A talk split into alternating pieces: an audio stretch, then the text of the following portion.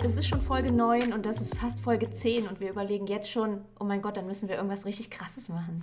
Ja, hallo zusammen. Ich bin auf jeden Fall äh, gespannt, was dann, was dann passiert. Also vielleicht ähm, levelt der Podcast quasi ab und es wird dann quasi wie bei Pokémon einfach irgendwas Neues draus. Ein Video. Wäre doch das nächste, oder nicht? Oh Gott, ho hoffen, hoffentlich nicht. Da muss ich mich vorher nochmal unter das Messer legen, auf jeden Fall. ähm, nee, ich hatte gedacht, vielleicht ähm, kriegt er einfach einen neuen coolen Namen, weil Nippot könnte ja auch schon fast ein bisschen Pokémon sein. Oh wow. Und wie, wie würde unser Podcast dann heißen, einfach ist die Frage. Niporia. Und die Frage ist, hat er eine dritte Entwicklung oder ist das eins mit zwei? Äh, dann vielleicht bei, bei Folge 50. Okay, bei Folge 50 wird er so super mächtig. Ja. Jetzt schon Legendary Pokémon. Ja, um was geht's denn heute, Melissa? Äh, wir haben uns überlegt, keiner von uns kann im Moment verreisen, aber natürlich haben alle trotzdem Fernweh und es ist ja immer schön, gut vorbereitet zu sein und deswegen geben wir euch heute Reisetipps für Japan. Genau. Und ähm, wie ihr euch schon gedacht habt, falls ihr vielleicht noch gar nicht da gewesen sein solltet, gibt es in einem so weit entfernten Land einiges zu beachten.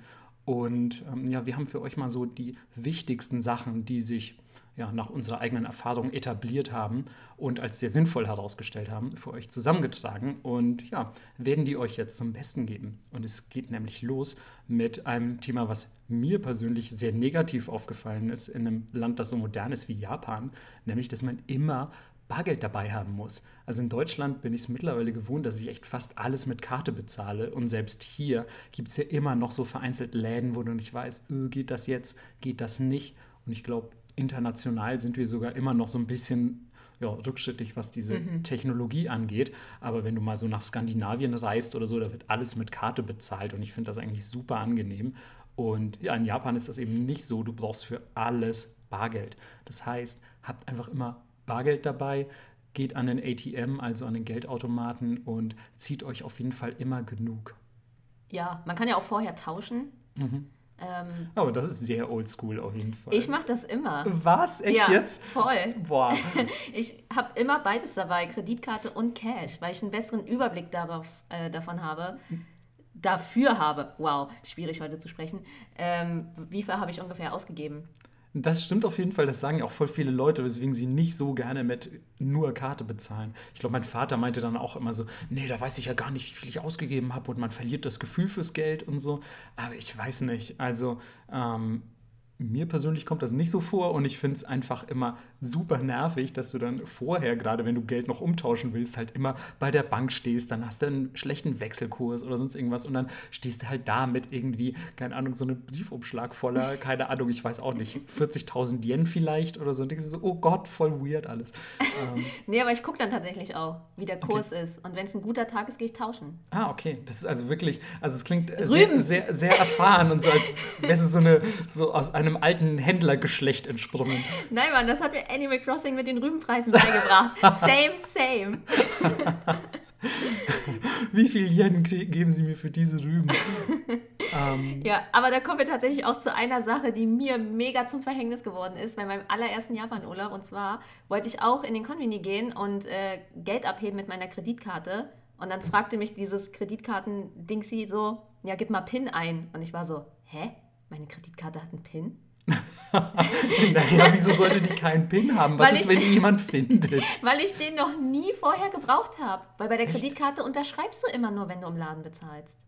Du musst nie deinen PIN eingeben. Nie. Echt? Ja. Ich weiß nicht. Also ich bezahle im Laden selbst halt selten mit Kreditkarte. Ähm, als ich in Japan war, hatte ich ja dort selbst ein Konto und ähm, jetzt, wenn ich da, da hinreise, ähm, wie gesagt, mache ich es dann oft via Bargeld und so. Aber ich hätte schwören können, dass ich auch schon hin und wieder meinen PIN eingegeben habe. Und am Geldautomaten eben sowieso. Ne? Ja, aber das wusste ich nicht. Ja, okay. und ich war so, fuck.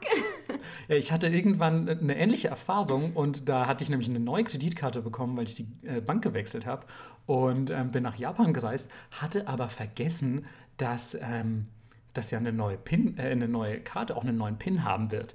Und dann stand ich plötzlich am Geldautomaten in Japan, habe so meinen alten PIN eingegeben für die neue Kreditkarte und natürlich, scheiße, was mache ich dann? Dann habe ich so völlig entsetzt irgendwie meinen Vater angerufen, auch für teuer Geld und so und meinte so, shit, Papa, ich brauche die Kreditkartennummer, also den PIN, der, der muss irgendwo sein. Kannst du, mal, kannst du mal zu Hause gucken, ob da irgendwo ein, irgendwo ein Brief ist? Ähm, da hatte ich nämlich tatsächlich das Glück, dass bei meiner Bank irgendwie noch meine alte Nicht-Berliner Adresse hinterlegt war und das Ding zu meinen Eltern nach Hause ging, weil sonst wäre ich echt komplett ohne Geld in Japan gestanden. Oh Mann, ey. Mega ätzend.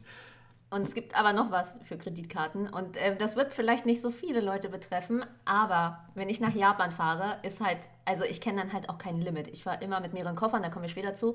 Ähm und ich kaufe einfach unfassbar viel ein. Und es gibt aber ein gewisses Limit am Tag, das man ja. hat. Und wenn dieses Limit erreicht ist, kann man nicht mal eben sagen, ja, dann äh, weiß ich auch nicht, können Sie das nicht trotzdem belasten? Dann ist die Kreditkarte einfach gesperrt. Mhm. Und ähm, ja, das ist mir auch passiert und ich war so, ich will das jetzt ja aber noch kaufen. und was mir auch passiert ist, äh, das war dann beim nächsten Besuch, ist, dass meine Kreditkartenfirma mich anrief und meinte, sind Sie im Ausland? Und ich so. und geben ja. Sie wirklich so viel Geld aus? Exakt. Ja.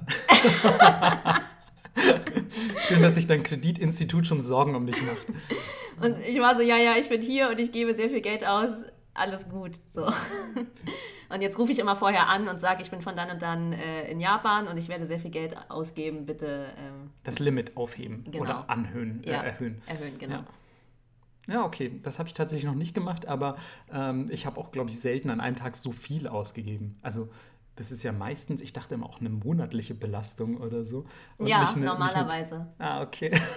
oh Gott, oh Gott, das sind ja wirklich voll der Berserker-Rausch beim Einkauf in Tokio wahrscheinlich. Ja, ist so. Ey, ja. einfach ins Lafori rein und Nichts weniger hätte ich von dir erwartet. Aber ja, wo wir schon beim Thema Geld sind, äh, können wir auch gleich mal zu dem Thema kommen, dass Japan gar nicht immer so teuer sein muss und man vielleicht das Kreditkartenlimit gar nicht unbedingt anheben lassen muss, wenn es sich denn vermeiden lässt. Denn eigentlich kann man abgesehen mal von äh, diversen Shopping-Ausflügen, die Melissa vielleicht äh, unternimmt, ähm, kann man bei sehr vielen Dingen in Japan auch ganz gut sparen. Es gibt zum Beispiel, wenn ihr nicht so viel Budget haben solltet und aber trotzdem ganz lecker essen möchtet, könnt ihr zu ähm, Läden wie äh, Sukiya oder Matsuya gehen. Das sind ähm, Essensketten, also Restaurantketten, die aber schon in Richtung Schnellrestaurant gehen und dort kriegt man für relativ kleines Geld ziemlich leckeres, frisches Essen mit ja, diversen verschiedenen Zutaten vom klassischen Gyudon, also einer, einer ähm, Reisschale mit Rindfleisch, bis hin zu beispielsweise ähm, Ramen und ähm, ja, Katsudon, also so einen kleinen Schnitzelverschnitt, wenn man so will. Ähm, alles relativ, relativ preisgünstig und damit kann man meiner Meinung nach sich sehr, sehr gut über Wasser halten in Japan. Voll. Gerade weil es super viele verschiedene solcher Ketten gibt und die überhaupt nicht zu vergleichen sind mit so deutschen Ketten ähm, oder, oder vielleicht auch amerikanischen oder westlichen, wo das Essen dann auch qualitativ mordsmäßig abstinkt, sondern es ist echt lecker und günstig.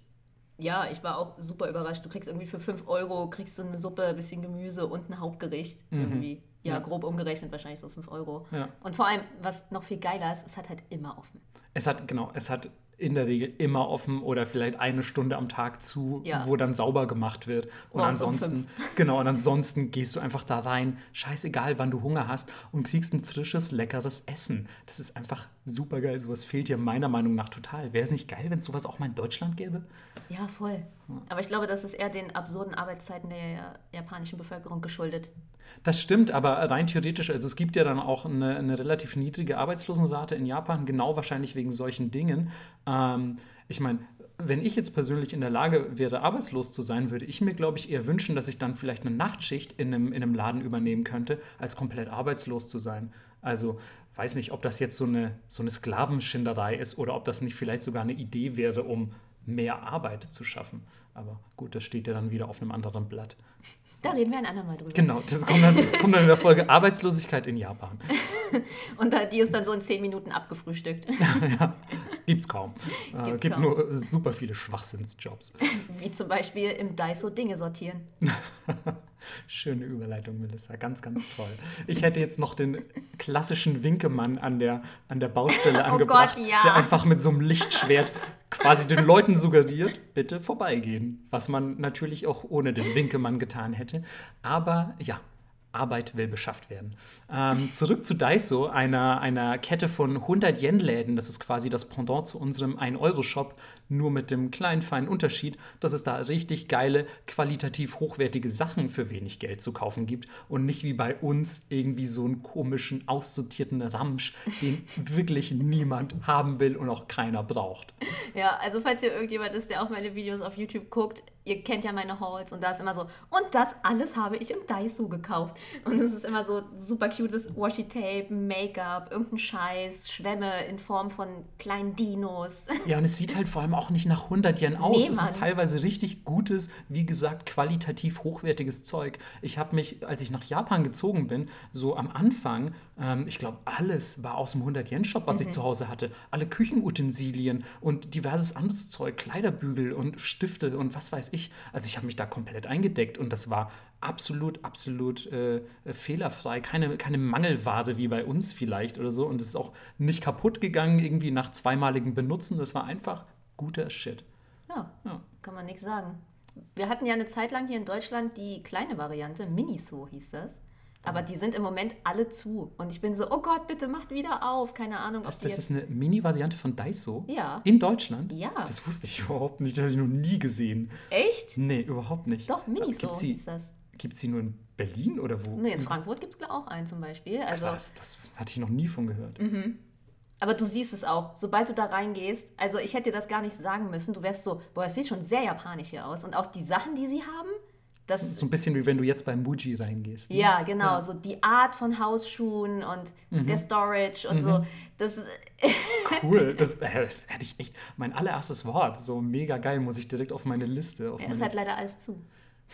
Aber wieso? Also wegen, wegen Corona oder wegen, wegen nicht ausreichendem Umsatz? Keine Ahnung, ehrlich gesagt. Ich bete, dass sie wieder aufmachen. Mann.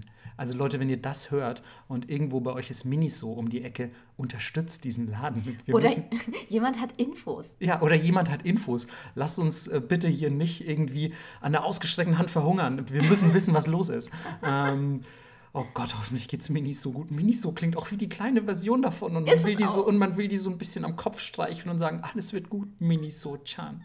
oh nein. Würdest du Miniso-chan auch Trinkgeld geben? Auf keinen Fall, ehrlich gesagt. Das ist wie immer ein Affront. Und deswegen könnt ihr zumindest euch das in Japan auch sparen, was eurem Geldbeutel natürlich gut tun wird. Und ähm, ihr habt ja vielleicht schon mal in unsere Folge reingehört mit den kuriosen Verhaltensregeln in Japan. Und kein Trinkgeld zu geben, gehört wirklich ganz oben auf die Liste. Das ist ein absolutes Tabu im fernen Osten. Und ja, deswegen könnt ihr da zumindest den ein oder anderen Yen für andere Dinge zurücklegen. Aber es gibt ja auch äh, Läden, wo man sowieso kein Trinkgeld gibt. Und ähm, auch die können einem helfen dabei, ähm, den ein oder anderen Yen einzusparen. Smooth. Ja, das war, war ein bisschen holprig, ein bisschen schwer, aber ich bin ja auch kein gelernter Moderator. Wie so ich auch nicht. Das stimmt, aber du bist einfach quasi Veteranin. Äh, ja, tatsächlich, äh, wie Meckes zum Beispiel. Hast du schon mal Meckes Trinkgeld gegeben? Nein, auf keinen Fall. Auf keinen Fall gebe ich beim Meckes Trinkgeld. Das ist, das ist, das ist wirklich die absolute, das ist wirklich die absolute ähm, äh, unterste Liga der, der, äh, der, wie sagt man, der, des Kulinarischen, das sehe ich überhaupt nicht ein. Nein, ähm, äh, ich gebe tatsächlich manchmal, wenn, wenn, ähm, wenn äh, man, man so Trinkgeld, nicht Trinkgeld, so, wie sagt man, Wechselgeld, Wechselgeld ah. zurückbekommt. Ähm, nö, nicht zwangsläufig nur Kupfer, aber mache ich das vorne in diese, in diese Döschen, die da mhm. stehen haben. Ich weiß nicht, ob das wirklich guten Zwecken zugeführt das wird, aber, aber Trinkgeld an sich habe ich tatsächlich nie gegeben. Hast du schon mal Trinkgeld bei Meckes gegeben? Ich glaube tatsächlich auch nicht. Hm. Es ist aber interessant, dass das so verpönt ja. ist im Fastfood-Bereich, ne? wobei diese Leute ja wahrscheinlich echt auch max maximal Mindestlohn bekommen. Ja, und du dir halt so denkst, so ja, wahrscheinlich hätten die es auch wirklich nötig. Ich glaube, das ist, weil man an der Kasse steht. Weil mhm. würde die Person zum Platz kommen und da abkassieren, ja. hättest du auch das Gefühl, okay, ich gebe Trinkgeld. Ja, natürlich. Voll seltsam eigentlich. Ja, das stimmt aber wirklich. Weil du natürlich dir auch denkst, diese Person, die läuft dir dann dahin, die bringt mir mein Essen und so. Das ist quasi für ihre Leistung, die sie erbracht hat, gebe ich jetzt Trinkgeld. Genau, nimmt die Bestellung auf. Genau. Und wenn du halt einfach quasi nur sagst, was du willst, jemand tippt das in eine Kasse ein und jemand anderes macht es dir und man gibt es dir nur, das rechtfertigt quasi kein Trinkgeld. Ich verstehe aber schon, dass man das eigentlich, dass da auch Diskussionsbedarf bestehen könnte. Voll. Aber an sich, ich glaube, das wird sich niemals durchsetzen. Eben wie gesagt, auch weil es für viele Leute gilt es als so der Bodensatz des kulinarischen, so, ey, da ziehe ich mir nachts um drei irgendwie ein Big Mac rein, weil ich besoffen bin und, und, und nicht, weil ich irgendwie noch ein äh, Fünf-Sterne-Menü haben will und, und gebe dann jetzt irgendwie massiv Trinkgeld. Ich glaube, das kann ich mir nicht so richtig vorstellen. Ey, Mc's Pommes mit Erdbeermilchshake, beste. Okay, auf jeden Fall gutes Gericht, aber wieso? Gericht? Ja, ein, gut, ein, gutes, vollwertiges Gericht. Die Basis einer jeden ausgewogenen Mahlzeit ist doch wohl ein guter, guter Erdbeermilkshake. ähm, aber wieso sind wir denn jetzt eigentlich zu Meckes gekommen? Ach so, weil es darum ging, ähm, wir sind ein bisschen gesprungen um billig Essen in Japan. Und ja. bei McDonalds kannst du auch relativ billig und easy essen. Und es gibt das ganze Jahr lang den Shrimp-Burger. Ja, und es gibt vor allem auch Dinge wie Teriyaki-Burger, die es mhm. bei uns eben gar nicht gibt. Und, ähm, ich finde, der schmeckt nicht. Was? Ich, find, ich finde, der schmeckt voll okay im Vergleich zu dem, was man in Deutschland bekommt. Aber Shrimpburger ist auf jeden Fall auch geil. ähm, was ich aber eigentlich sagen will, und zwar, dass das Essen von der Qualität ähm, deutlich besser ist als bei einem deutschen McDonalds, ja, weil stimmt. ein maßgeblicher Unterschied ist, ihr also ich zum Beispiel gehe super selten zu McDonalds, eigentlich so gut wie gar nicht. Und in Japan wiederum gönne ich mir das manchmal, weil dort gibt es hinter der Kasse nicht diese seltsame Ablage wie bei uns, wo dann so 15 Minuten lang oder, ach, keine Ahnung, halbe Stunde lang oder Stunde lang die, die Burger einfach liegen unter so einer, keine Ahnung, Wärmelampe auf, auf, so eine, auf so einer Metallrutsche und dann wartet der Burger einfach darauf, an den nächsten Kunden verteilt zu werden, ist aber einfach schon vor 20 Minuten gemacht worden und sifft so richtig durch. Und in Japan gibt es diese Ablage nicht. Der Burger wird einfach frisch gemacht und dir direkt serviert. Du wartest vielleicht ein bisschen länger, aber das Ding ist frisch und halbwegs gut gemacht. Und ich finde, das ist auf jeden Fall ähm, deutlich sinnvoller, dahin zu gehen, als in Deutschland bei einem McDonalds abzusteigen. Ja, das stimmt. Aber ey, wenn ihr irgendwann mal drüben seid oder vielleicht auch schon wart, dann wisst ihr ja, es gibt eine Trillion kleine Schuppen, in die man reinlaufen kann und wo es eigentlich immer lecker schmeckt. Ja, auf jeden Fall. Und die auch echt preisgünstig sind. Ja, ich habe, glaube ich, von all meinen Aufenthalten zweimal schlecht in Japan gegessen. Ja, äh, ganz ehrlich, dafür, dass ich so lange Zeit da war, ich kann mich unfassbar ähm, schlecht an irgendwas erinnern, was nicht geschmeckt hätte. Also klar gibt es Abstufungen, so das war jetzt wirklich super lecker ja. und das war nicht ganz so lecker, aber so wirklich, dass du wie in Deutschland mal so richtig ins Klo gegriffen hast, nee, kann ich mich eigentlich nicht dran erinnern in Japan. Und das ist schon echt bemerkenswert. Ja, voll. Ja. Und ja, zu, zu guter Letzt übrigens, wenn ihr noch ein bisschen Geld sparen wollt und die Jahreszeit euch nicht so wichtig ist, zu der ihr da seid, dann muss ich aus eigener Erfahrung sagen, fliegt mal im, im Herbst, im Spätherbst oder sogar im Winter.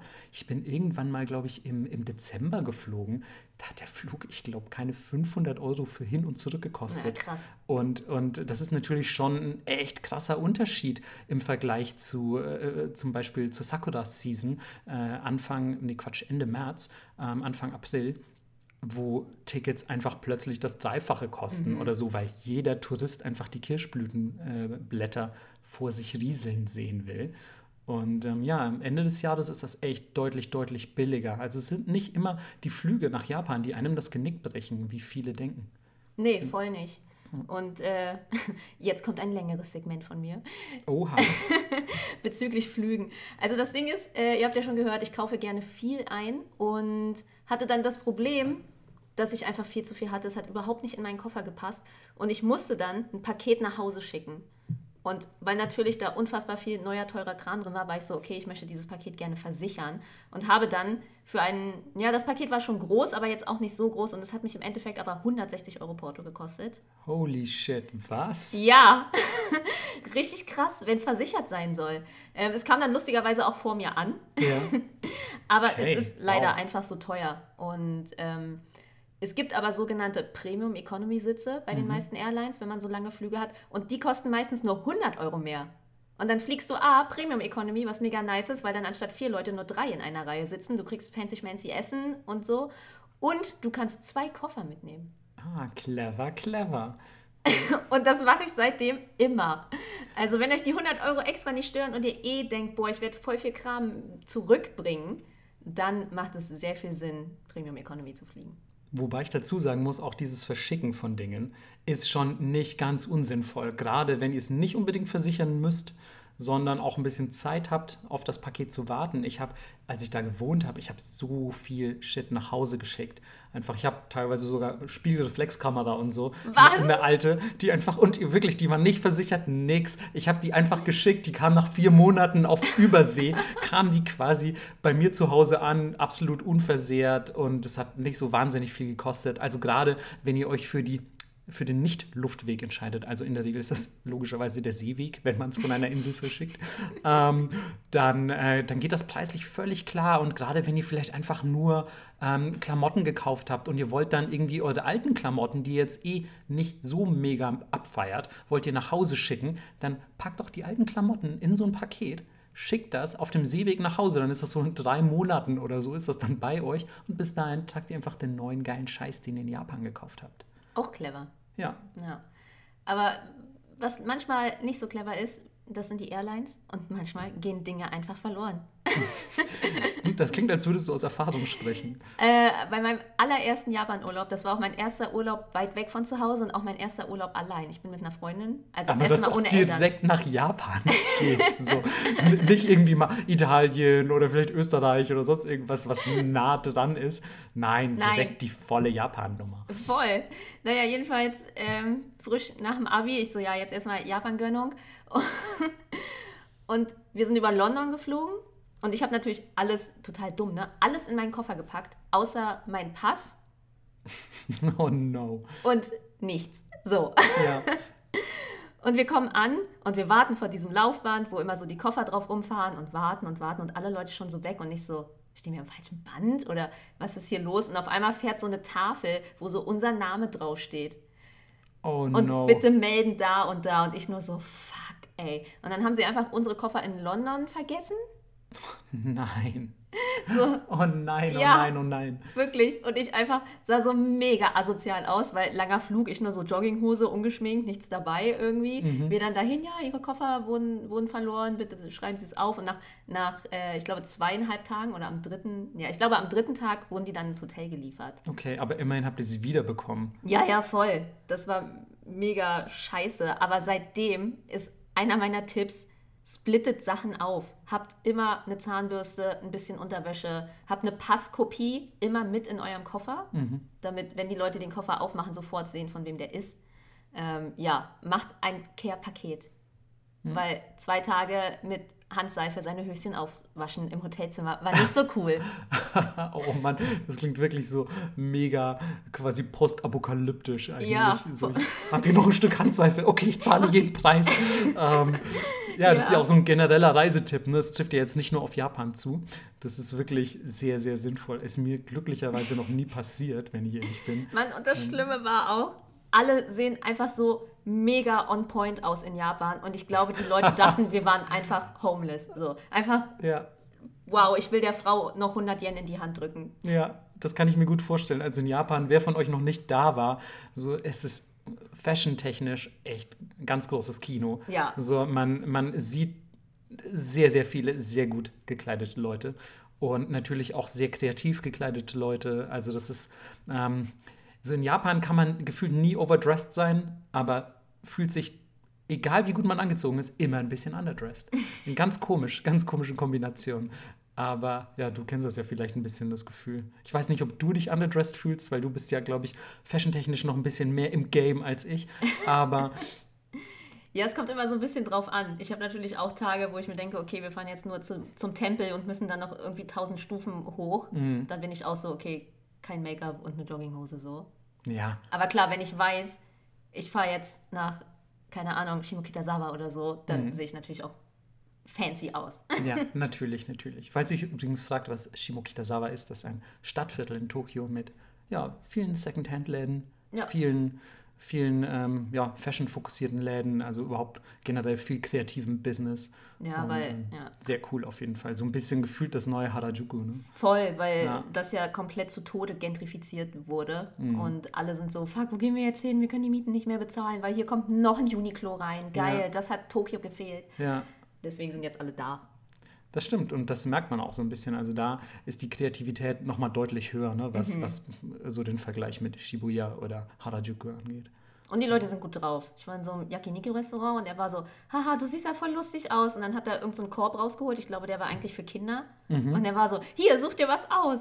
Geil, aber was war in dem Korb drin? Es gab ganz viele verschiedene Sachen und ich habe so einen kleinen Froschkopf genommen, der so Ach, natürlich hast du einen Frosch genommen.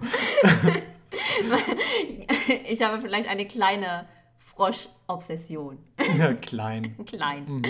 Aber ich habe leider keinen Frosch, weil die sind voll laut. Naja, jedenfalls. Schön, dass das das Einzige ist, was dich anscheinend davon abhält, Frösche zu züchten. Aber der Frosch ist auch so eine Kinderkamera, wo man so klicken kann oh. und dann laufen so Bilder durch und es sind so Bilder von Zootieren, die Giraffe und so. Aber auch wie geil. So, du siehst cool aus, nimm dir was aus meinem Überraschungskorb. Ja, aber ich, ich habe das voll oft irgendwie. Manchmal appreciate, äh, appreciaten die Leute das auch. Zum Beispiel war ich letzte Woche im Dönerladen und dann kam der Dönerverkäufer so, ey, du hast da was in deinen Haaren. Und ich so, hä, wo denn? Und dann fasst er mir so hinter das Ohr und dann hat er ein Lolli vorgezaubert. die finden dich einfach alle cute, fertig. ähm, vor allem kamst du dann wahrscheinlich auch wieder in, in einem Outfit, das auffälliger ist als ein, eine Jeans und ein weißes T-Shirt. Ja. ja. Genau. Dann fühlen die sich gleich irgendwie genötigt, dir überhaupt einen Lolli oder eine Froschkamera zu schenken. Das wäre voll geil, wenn Leute sich einfach aufgrund meines Aussehens genötigt fühlen, mir Dinge zu schenken.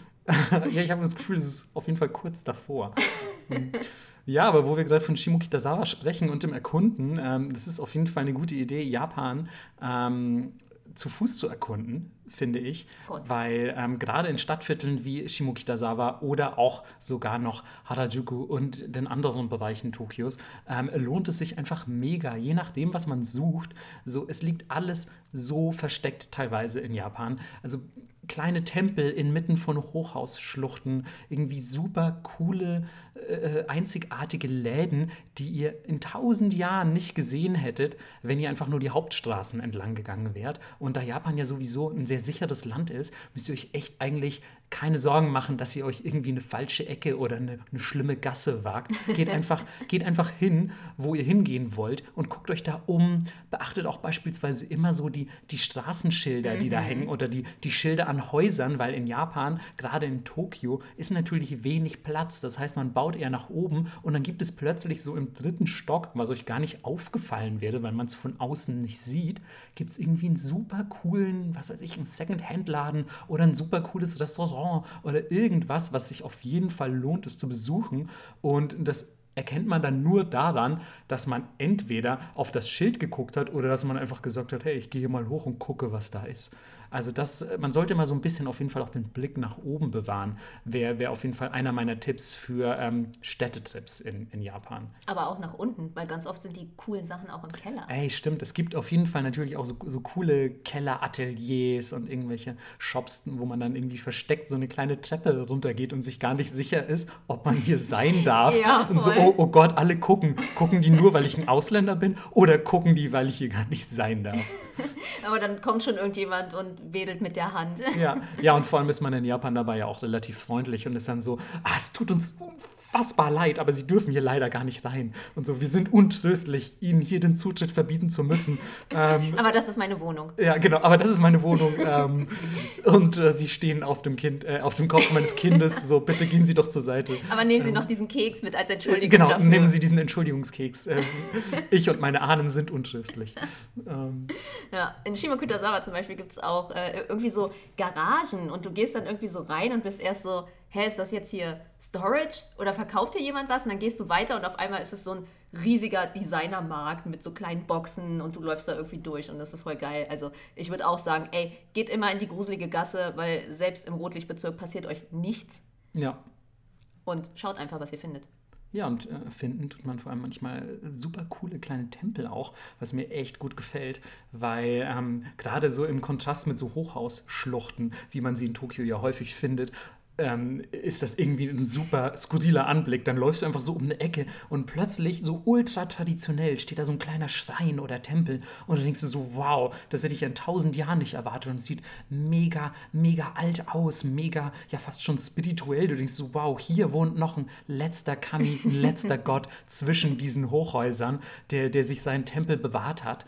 Und ähm, ja, es ist eigentlich eine sehr romantische Vorstellung, finde ich. Voll, ich finde es auch geil, dass sie immer drum rumbauen müssen. Ja, ja, genau. Also, dass man aber auch quasi das so ehrt ja. und, und sagt so, hey, wir behalten das. Das ist wichtig für uns und unsere Kultur. Da bauen wir jetzt drum rum. Ich bin auch mal nachts ähm, zurückgelaufen zu meinem Airbnb und dann liefen vor mir so zwei Dudes und die sahen schon so ein bisschen Yankee Yakuza-mäßig aus und mhm. waren halt ultra betrunken und haben auch so ein bisschen rumgebrüllt, was sehr ungewöhnlich ist für Japaner. Ja, definitiv. Und dann sind wir auch an so einem Tempel vorbeigelaufen und dann blieben die beide stehen verbeugten sich und liefen weiter. Geil. So geil, das war echt so nur in Japan einfach. Ja, dass man da wirklich auch noch so diese, diese Connection dazu hat und das respektiert. Mhm. Das ist halt einfach echt sehr unique, finde ich. Also zumindest in Deutschland unvorstellbar. Da wird quasi eher noch auf, natürlich ist das Christentum jetzt wieder ein anderes Thema so, aber da wird eher noch quasi an, an die Kirchwand irgendwie ein Graffiti gesprayt oder so, als dass man sich vor irgendwas verbeugt oder so wie in Japan vor einem Schrein, vor allem während man irgendwie völlig betrunken durch die Stadt torkelt. So, es ist schön, wie das so irgendwie internalisiert ist. Ich mag das ganz gerne.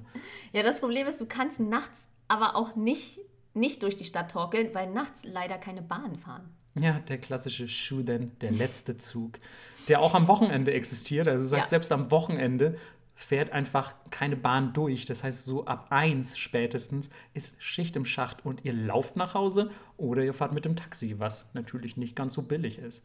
Und ja, da ist es vielleicht ganz sinnvoll, vorher darauf zu achten, ähm, was habe ich für einen Nachhauseweg, wann fährt der letzte Zug und ähm, habe ich potenziell eine Alternative, was, was das Übernachten angeht oder so. Also plant den auf jeden Fall immer mit ein, weil so, wie gesagt, dieser letzte Zug, der kommt immer. Jeden Tag gibt es diesen letzten Zug und der kennt kein Erbarmen. Nee. Weiß ich aus eigener Erfahrung. Aber man kann zum Beispiel im McDonalds schlafen. Ja, so wie es sehr, sehr viele tun. Mhm. Oder natürlich im klassischen Manga-Café oder im Internetcafé. Also da gibt es diverse Orte. Auch Sukiya und Co., wie wir es vorhin schon beschrieben haben, diese Schnellrestaurants haben in der Regel 24 Stunden geöffnet.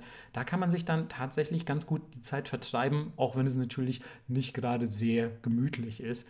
Aber es ist definitiv besser, als beispielsweise im Regen draußen zu stehen. Ja, Game Center. Game Center nicht zu vergessen, ja. Wobei da auch nicht alle bis 24 Uhr offen haben, da muss man aufpassen. Ähm, aber in Japan ist auf jeden Fall die Dichte an, an Geschäften und Läden, die 24 Stunden geöffnet haben, sehr, sehr hoch. Also ja. da findet man eigentlich immer was. Und sei es einfach nur ein Konbini mit einem Stehtisch und einem Kaffeeautomaten. Voll. Also ja. es ist super, super easy, sich da irgendwie die Zeit zu vertreiben. Aber ansonsten auch mal Taxi zu fahren in Japan ist auch immer ein Erlebnis. Definitiv.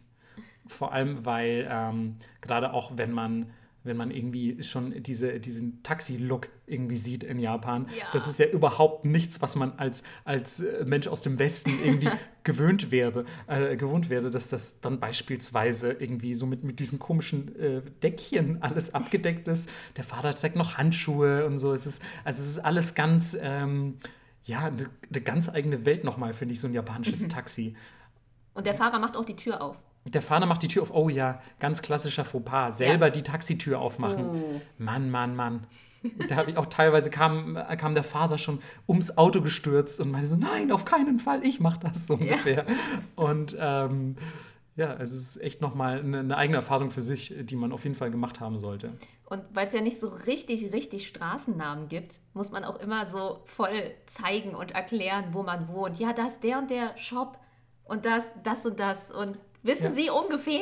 Ja, ich sage total oft einfach nur ähm, die Bahnhofsnamen, wenn ich äh, Taxi fahre in Japan. Dann sage ich einfach, ich muss jetzt zu folgender Station. Bitte lassen Sie mich davor raus. Und ähm, den Rest laufe ich dann einfach oder so. Also selten sage ich, ja, und jetzt hier noch die Straße rechts runter, noch etwa 100 Meter geradeaus und jetzt können Sie anhalten oder so. Ich denke dann einfach so, ey, keine Ahnung, fahre mich zu der Station von hier aus easy. Das sind jetzt einfach noch 50 Meter, die laufe ich selbst. Ja, ich gebe einfach immer mein Handy mit Google Maps. Echt jetzt? Ja. ist ja geil. Ja, mir ist auch aufgefallen, dass super viele ne, ohne Navi noch fahren und ja. so. Und dann ist das wirklich so, ich hatte auch schon Taxifahrer, die einfach nicht wussten, wo ich hin will. Und dann habe ich mich immer so quasi an, an größeren Orten orientiert und so, kennen Sie das? Hm, okay, dann äh, kennen Sie die Station, ne? Da, dann, okay, dann fahren wir dahin.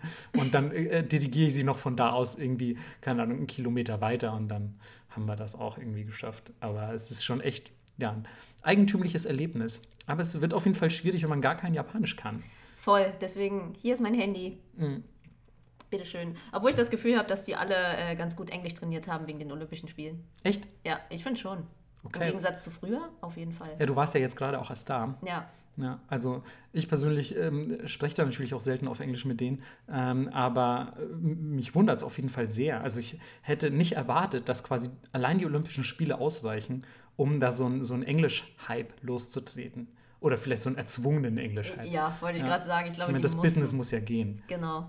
Aber ja, ich, es ist dann halt immer so ein Mischmasch aus Japanisch, Englisch und manchmal. Mit Händen und Füßen. Ja, genau. Und Google Maps. Ja. Und manchmal labern die mich dann auch einfach voll, weil die denken, keine Ahnung, die sehen mich vielleicht und denken, ah, die ist bestimmt halb Japanerin, obwohl sie total beschissen spricht. Mhm. Ich erzähle jetzt einfach mal ganz viel und ich immer nur so, mm, mm.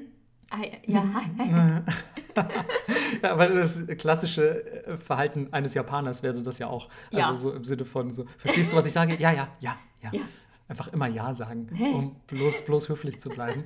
ähm, ja, aber trotzdem würde ich, ähm, trotz Hand- und Fußkommunikation, würde ich ehrlich gesagt empfehlen, so vielleicht vor dem Antritt der Reise ein bisschen so die, ja. die ganz, die ganz, ganz einfachen Sätze und, und Floskeln vielleicht aufzuschnappen und zu lernen. Also vom, vom klassischen Arigato bis hin irgendwie zu einfach, wie viel kostet das oder so. Nehmen also, Sie Karte. Nehmen Sie Karte natürlich. Oder auch einfach ähm, solche Sachen wie so, wo ist e-, das? Ego Nasemaska. Also sprechen Sie oder können Sie, können Sie Englisch sprechen auch? Ähm, also so, so irgendwie Sätze, um sich ein bisschen durchzuschlagen. Ich weiß noch nämlich, als meine Eltern mich mal in Japan besucht haben, das war ja, schwierig, sage ich mal. Also es war wirklich, da war wirklich nur Hand- und Fußkommunikation, wenn ich nicht dabei war klar haben sie es auch irgendwie geschafft und sie sind heil zurückgekommen und haben nur, nur noch von der Höflichkeit der Japaner geschwärmt. So. Also es scheint nicht allzu schlecht gelaufen zu sein, aber sie haben auch von diversen Kommunikationsschwierigkeiten berichtet. Also wenn ihr weder Englisch noch Japanisch können solltet und, und gar keine japanischen Floskeln oder so, dann würde ich euch empfehlen, lernt doch vor dem, vor dem Abreisen. Da gibt es echt ganz, ganz coole Apps und auch vielleicht irgendwie auf Internetseiten ganz, ganz einfache Programme, so mit denen ihr das mal ein bisschen euch, äh, euch wie sagt man, euch anschauen könnt. Und dann ähm, habt ihr vielleicht in ein, zwei Wochen habt ihr da das Nötigste drin und das wird eure Reise so viel einfacher machen. Ja, voll. Ja. Ihr müsst nur ein bisschen aufpassen, weil wenn ihr dann einmal Japanisch sprecht, so, ihr dürft auf keinen Fall suggerieren, dass ihr so mega gut seid, weil dann geht das Geplapper so ein bisschen los und man vermutet automatisch, dass ihr fließend Japanisch sprecht und ihr müsst erstmal wieder aus dieser Situation da rauskommen. Aber manchmal lockert das auch die Zunge von denen und auf einmal gibt es dann doch ein paar englische Sätze, aber haben wir ja schon alles erzählt. Ja. Das Gute ist, wenn ihr äh, mit der Bahn fahrt und dann doch nicht mit dem Taxi, dann gibt es sogenannte Karten und all diese Kartenautomaten sind inzwischen auf Englisch. Gott sei Dank. Ist das so? Mhm. Oh, okay. Der Fortschritt ist nicht aufzuhalten, auch ne? in Japan nicht. Ja. ja. Also, äh, lustigerweise hat mir gerade eine Freundin erzählt, die war letztes Weihnachten da und sie so, ja, wir haben immer Einzelfahrscheine gekauft und ich so, ja, was? oh no. No. Nein, immer Passmo oder Suica-Karte holen. Genau. Die kann man überall an jedem Bahnhof wirklich aufladen und es ist quasi sowas wie eine, wie eine ähm, Kreditkarte, nicht eine Kreditkarte, eher eine Debitcard, also wo man quasi ein Guthaben drauflädt und das wird dann einfach an jeder äh, an jeder Bahnstation abgezogen. Also ihr haltet das einmal auf so ein Lesegerät, wenn ihr reingeht in den Bahnhof. Das sind quasi Absperrungen, durch die ihr durch müsst. Wie in London. Wie in London. Und, ähm, und wo ihr wieder aussteigt, zieht ihr das nochmal über ein Lesegerät. Und dann wird einfach die Distanz, die ihr gefahren seid, berechnet und von der Karte abgezogen. Das ist ein narrensicheres System. Also das ist echt nicht besonders schwierig und diese Karte ist so unfassbar praktisch. Man muss sie nicht mal aus dem Geldbeutel nehmen. Du holst einfach kurz den Geldbeutel aus der Tasche, ziehst es über diesen Automaten und steckst dein Geldbeutel wieder in die Tasche. Und es ist auch eine gute Ausrede, um sich super cute Anhänger zu kaufen, wo man diese Karte dann reinsteckt. Die haben dann immer so einen, so einen Seilzug, wo man das so rausziehen kann und das schnellt dann so zurück. Natürlich hattest du sowas, ne? Ja, ich habe drei. ich habe mir so ein Ding nie gekauft. Ich hatte das einfach immer im Geldbeutel. Ich habe sie sogar heute noch im Geldbeutel. Ich habe noch meine erste Pasmo von 2010 im Geldbeutel. Ich habe auch noch meine erste Suica. Ja. ja. Die benutze ich auch immer noch. Ich auch. Ja, die funktioniert auch noch. Ja. Voll. Ich dachte auch irgendwie, dass die irgendwann ablaufen nee. oder so. Aber weil irgendwie hatte mir ein Kumpel mal davon erzählt, ja, die kannst du nur so und so lang benutzen. Ähm, und ich so, hä, keine Ahnung, ich benutze die jetzt seit zehn Jahren. Ja. Also irgendwie funktioniert sie noch ganz gut. So. Voll. Das Ding ist, in, äh, in Tokio gibt es aber nicht nur die S-Bahn, sondern auch die U-Bahn und das sind verschiedene Unternehmen. Heißt, wenn ihr einen sogenannten Japan Rail Pass habt, dann könnt ihr gratis S-Bahn fahren. Ihr müsst das dann immer nur so vorzeigen. Überall stehen so Japaner in lustigen Uniformen rum und chillen in so einem Häuschen und dann bist du nur so, hey, ich habe dieses Ding und bin Ausländer. Und er so, okay, geh durch. Ja, wobei der, ähm, der JR Rail Pass ist natürlich ein bisschen ähm, so eine, ja, ein zweischneidiges Schwert, sage ich mal, weil viele kaufen sich den, glaube ich, vorschnell, weil so gefühlt jeder Japan-Blog oder so berichtet so, ey, ihr braucht auf jeden Fall diesen JR Rail Pass, wenn, man wenn, ihr, wenn ihr nach Japan reist. Aber genau das Ding ist, wir hatten zum Beispiel auf unserer ersten Reise, also wir hatten den zwar auch nicht gekauft, aber unsere erste Reise nach Japan war einfach nur Tokio. Wir waren einfach drei Wochen in Tokio am Abhängen. Okay. Und es war, es gab so viel zu sehen und so viel zu tun. Es war jeden Tag was Neues. Und wenn ihr vielleicht nur eine Woche da seid oder zwei ähm, und auch gar nicht plant, großartig durchs Land zu fahren mit dem Shinkansen, also dem japanischen ICE, wenn man so will, ähm, dann ähm, lohnt sich dieser Pass meiner Meinung nach überhaupt nicht. Und ähm, ihr solltet einfach auf eure Pasmo- oder Suica-Karte zurückgreifen. Ja, voll. Aber mhm. wenn ihr vorhabt, rumzureisen, ist es das Allerbeste. Ja, definitiv. Dann holt ihn euch. Also wenn ihr sagt, ich mache jetzt eine Rundreise durch Japan, mhm. dann braucht ihr den auf jeden Fall. Oder ihr mietet euch ein Auto. Aber das äh, ist natürlich auch nochmal eine ganz andere Geschichte, vor allem mit dem Linksverkehr. Ja, voll. Ich würde einfach straight sterben. so, erster Gang, tot. Tot. Ähm, Ja, aber wie gesagt, wenn ihr rumreist, holt euch den auf jeden Fall. Nur seid gewarnt, wenn ihr vorhabt, an einem Ort zu bleiben und so einen Städte, Städteurlaub zu machen, dann lohnt er sich meiner Meinung nach echt nicht. Ist ja auch nicht ganz billig. Ich weiß gar nicht, wie viel der kostet, aber. Je nach Länge unterscheidet ja. sich das. Ja, aber er ist auf jeden Fall nicht ganz preisgünstig. Also es nee. ist nichts, was man einfach mal so sicherheitshalber noch dazu kauft. Ja. Aber man sollte eigentlich nicht nur in der Stadt bleiben. Nein, auf keinen Fall. Also gerade weil in Japan es gibt so unfassbar viel schöne Natur. Und da kommen wir auch direkt zu unserem, ähm, zu unserem nächsten Tipp, weil ähm, wenn ihr da seid, selbst wenn ihr nur einen Tokio-Urlaub macht, ihr könnt, keine Ahnung, wenn ihr auf zwei Stunden in die Bahn setzt, seid ihr eigentlich schon aus Tokio raus. Und ähm, dann seid ihr sofort in so ja, Prinzessin Mononoke-artigen Wäldern, die so, von denen wir schon mal in vergangenen Folgen geschwärmt haben. Also da gibt es dann teilweise ja, mit Moos, überwachsene Steine, Wasserfälle, uralte Bäume und ist alles so gefühlt noch von da, wo man den Tokyo Tower sehen kann, um mal übertrieben zu sprechen. Aber es ist echt nicht so eine wahnsinnig weite Strecke, die man zurücklegen muss und plant auf jeden Fall, selbst wenn ihr, wie gesagt, nur einen Tokyo-Trip macht, ähm, plant einen Trip in die umliegende Natur ein. Die Natur in Japan ist wahnsinnig faszinierend. Es gibt super schöne Wanderwege und, und Touren, die man da laufen kann. Oder selbst wenn ihr einfach nur das Haus besichtigt im Wald, das das Vorbild für das Haus in mein Nachbar Totoro gewesen ist. Selbst dann habt ihr schon einen tollen Ausflug in die Natur gemacht. Das lohnt sich wirklich. Und wenn ihr noch ein bisschen mehr ähm, sehen wollt und vielleicht sogar den Rail Pass in eurer Tasche habt, dann schaut euch auf jeden Fall irgendwas von den sogenannten Nihon Sankei an. Das sind die drei schönsten Landschaften Japans, angeblich. Also ist wahrscheinlich, ist wahrscheinlich äh, subjektiv, aber offiziell sind das die drei, drei schönsten Landschaften Japans. Ich glaube, schon seit dem 17. Jahrhundert oder so gelten die. Und irgendwie hat man Anfang des 20. Jahrhunderts hat man nochmal neue gewählt, glaube ich. Aber die haben sich irgendwie nicht durchgesetzt, habe ich den Eindruck. ähm, und ähm, diese drei schönsten Landschaften Japans, die sind echt, also ich habe zwei davon gesehen und die sind wirklich, wirklich schön. Das ist einmal nämlich ähm, Amano Hashidate, die Himmelsbrücke in der Nähe von Kyoto. Ähm, das ist eigentlich eine Landbrücke, aber wenn man sich quasi umdreht und durch seine Beine guckt, dann sieht das aus wie eine Himmelsbrücke. Ähm, wow! Sieht, nee, es ist, es, ist, es, ist, wirklich, es ist wirklich cool. Ähm, kann ich auf jeden Fall empfehlen, aber was ich noch viel mehr empfehlen kann, wäre ähm, Miyajima in, in Hiroshima. Ja. Oder vor Hiroshima, muss man sagen, denn Miyajima ist eine eigene Insel.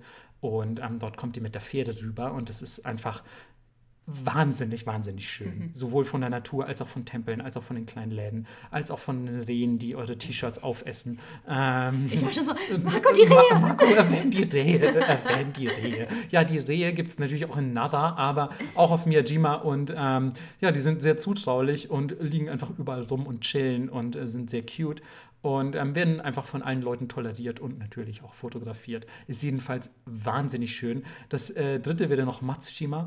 Ähm, da war ich selbst leider noch nicht, soll aber auch wahnsinnig, wahnsinnig schön sein. Also wenn ihr einen Railpass habt, auf jeden Fall irgendwas davon mitnehmen. Und was noch schöner ist, wenn ihr sagt, boah, da reicht mir ein Tag gar nicht. Auf Miyajima zum Beispiel könnte man auch locker zwei verbringen, finde ich. Definitiv. Ich habe auch einfach zwei Stunden damit verbracht, da zu sitzen und Rehe zu streicheln und dabei das Eis zu essen. sehr ähnlich. die kamen zu mir. Ja, natürlich. Natürlich. Die Rehe wollten wahrscheinlich so, so längst weg und so, oh Gott, diese verrückte Nitti im Eis lässt uns nicht gehen. Ich will zurück zu meiner Mama. ja, es gab auch voll viele Babys. ja, genau das dachte ich mir. Die Babys wahrscheinlich schon so mega hart am Leiden. Nein, ich habe immer geguckt, geht's dir doch gut? Es kam, also wenn die zu mir gekommen sind, habe ich sie gestreichelt, aber ja. Okay, okay, okay, okay. Das lassen wir jetzt einfach mal so stehen. Ihr könnt ja selbst entscheiden, ob ihr Melissas Version der Geschichte glaubt. Oder die der Rehe. Oder die der Rehe, die äh, heute noch traumatisiert in einem Rehblog davon berichten. So ein Reh-Podcast. Ja. Das ist so ein Gegenentwurf zu Nippot. Gibt es einfach einen Podcast dieser traumatisierten Rehe auf Miyajima. Mit so Stories von Touristen. Die so Anti-Melissa-Propaganda machen. Nein. Sorry, ich habe deine Story unterbrochen. Ich weiß auch gar nicht mehr, was ich erzählen wollte. Achso, es gibt da auch das äh, Rilakuma Café Restaurant und alles ist super lecker und sieht super gut aus. Und äh, was ein bisschen blöd war, da steht ja auch dieses super berühmte Tor, dieses rote, was jeder kennt, der jemals irgendeinen Japan-Blog gesehen hat. Und bei mir war das leider komplett zugebaut, weil sie irgendwas daran oh no. restaurieren mussten. Ach, scheiße. Da müsst ihr aber sowieso echt aufpassen, ähm, was, was Restaurierarbeiten, Restaurationsarbeiten angeht. Restaurierarbeiten, meine Güte. Ich hätte es dir geglaubt. Ja? Ja. Oh Mann, aber draußen sind bestimmt auch krasse Linguisten, die alles verteufeln, was wir hier tun. ähm, jedenfalls äh, wird in Japan an den Sehenswürdigkeiten immer wieder krass rumgeschraubt und restauriert. Mein Lieblingsbeispiel ist so Himeji Castle, was ich einfach bisher nie gesehen habe, weil es gefühlt immer restauriert ja. wird. Also es ist so dauerrestauriert und einfach abgedeckt mit so einer hässlichen Plane, wo das Schloss nochmal drauf abgebildet ist. Es ist der Kölner Dom Japans. Es ist wirklich der Kölner Dom Japans. So da, deswegen checkt checkt auf jeden Fall vorher, wann ihr was besichtigen wollt und ob das gerade äh, in den Bauarbeiten befindlich ist oder in der Restauration, weil dann fahrt ihr sonst irgendwie umsonst hin. Und gerade bei Miyajima wäre das ja ärgerlich.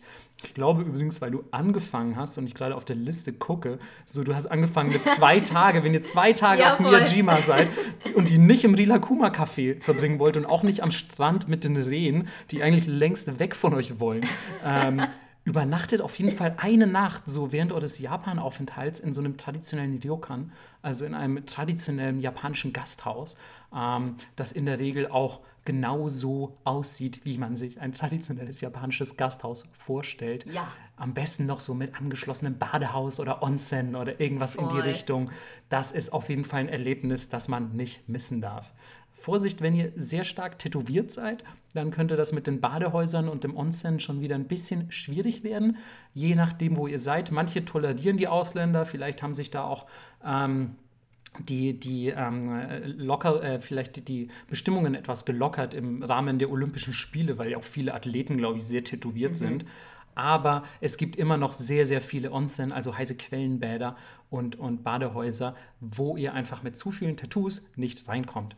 Ähm, Aber ein Trick, wenn man trotzdem möchte, ist, ähm, das sind ja so Badehäuser, wo viele Leute in einem Becken sind, aber man kann auch immer ein sogenanntes Family Bath mieten. Und das ist natürlich ein bisschen pricey, aber du hast dann quasi diese Wanne für dich mit so einem kleinen Raum davor und kannst da alles machen, wie du möchtest. Und auch bis zum Hals voll tätowiert sein wie Marco und das wäre scheißegal. Krass, hast du sowas mal gemietet? Oder? Ja, zweimal schon. Oh, cool. Weil ich wollte einfach dahin und es war das nächste dran. Ja. Und ähm, du darfst halt nur nicht baden gehen, aber du darfst tätowiert natürlich da rumhängen. Mhm. Und deswegen war ich so, naja, dann miete ich mir halt mein eigenes. Abgefahren. Wow, ich musste immer mit den alten japanischen Männern da irgendwie abhängen im Bad, die ständig auf meinen Penis geguckt haben. Ey, wer weiß warum. oh Mann. Naja, nächstes Mal weiß ich es besser. Aber trotzdem, unabhängig von den Tattoos, unabhängig von alten Männern, die auf eure Geschlechtsteile starren, ähm, checkt auf jeden Fall die Badehäuser aus Ja. oder geht, äh, wie gesagt, noch besser in so ein heißes Quellenbad als ein Onsen und ähm, lasst es euch da einfach so richtig gut gehen. Das sind auch immer so voll die Erlebnis-Spaß-Hotels gefühlt, weil es gibt dann so einen riesigen Manga-Raum, es gibt ein Kino, es gibt voll das geile Essen, wo du chillen kannst irgendwie. Das ist mega nice. Ja, kann ich auf jeden Fall echt sehr, sehr empfehlen. Wir waren mal in, ähm, in den japanischen Alpen, ähm, in, so einem, in so einem Onsen, wo man ähm, quasi einen Außenbereich hatte und der Außenbereich war natürlich komplett schneebedeckt und dann warst du unten ähm, quasi im heißen Wasser, aber konntest deine Arme und deinen Rücken quasi im Schnee betten und das war total abgefahren. Ey. Also so, vor allem, weil es da auch noch diese Affen gab, ähm, die, also die haben zwar nicht mit uns gebadet, aber in der Nähe eben und das ist einfach so ein absurd klischeehaftes Japan-Bild gewesen, dann auch, dass du dachtest, so, wow, wo bin ich denn hier gelandet? Jetzt habe ich es wirklich geschafft.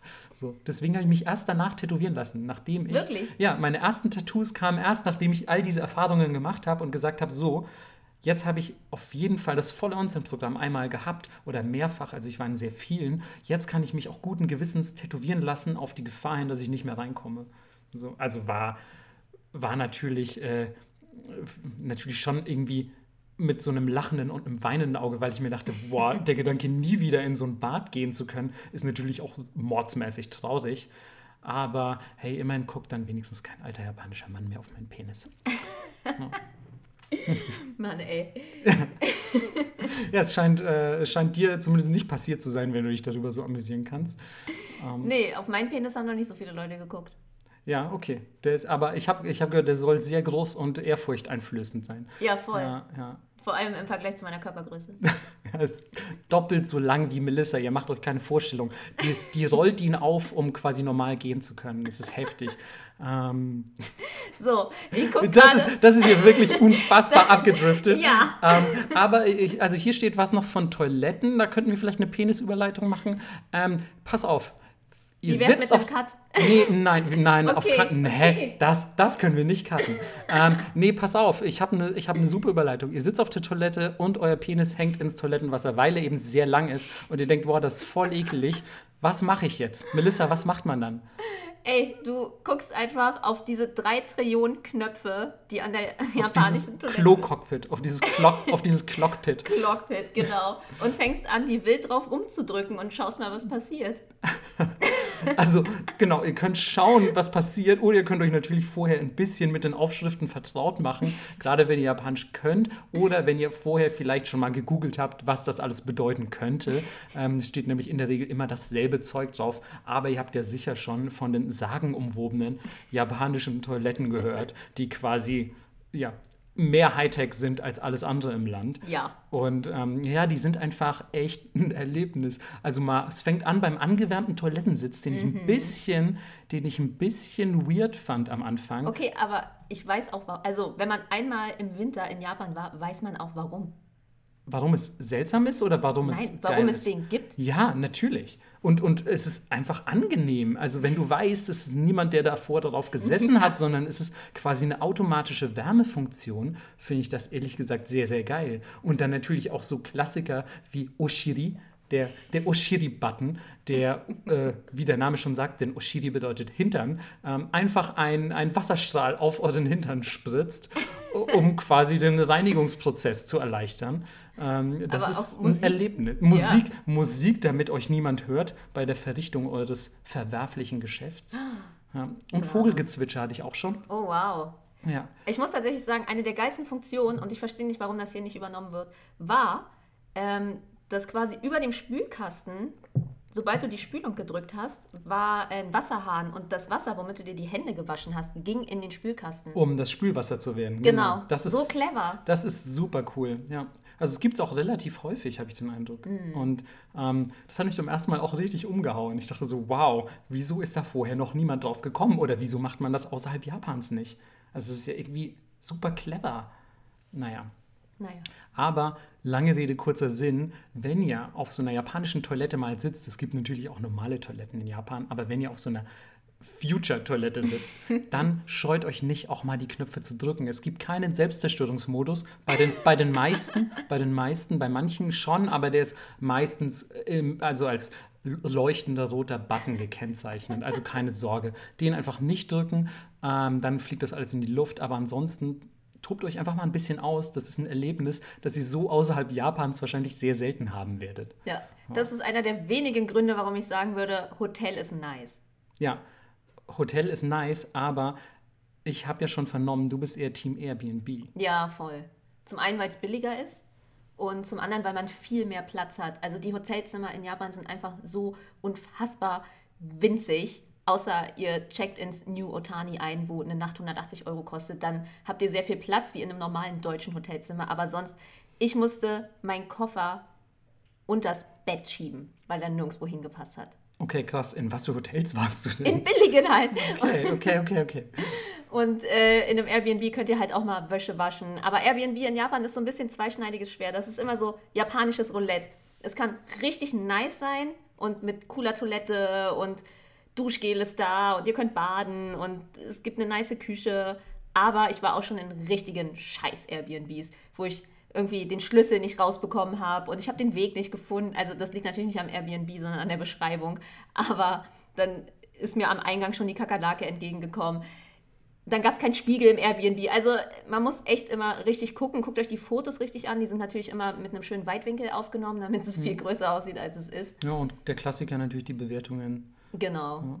Also ja. ich nehme zum Beispiel immer nur Sachen, wo echt schon einige Leute Voll. auch eine Bewertung geschrieben haben. So, ich, ich weiß, es ist eigentlich verwerflich, aber so nee. null, null Sterne, äh, oder was heißt null Sterne, aber gar nicht bewertete Airbnbs, bin ich einfach raus, egal wie geil ja. die Fotos sind. Ja, ist einfach so. Und es gibt nichts Schlimmeres, als irgendwie mit seinem Koffer nachts irgendwo zu hocken und nicht irgendwo hin zu können.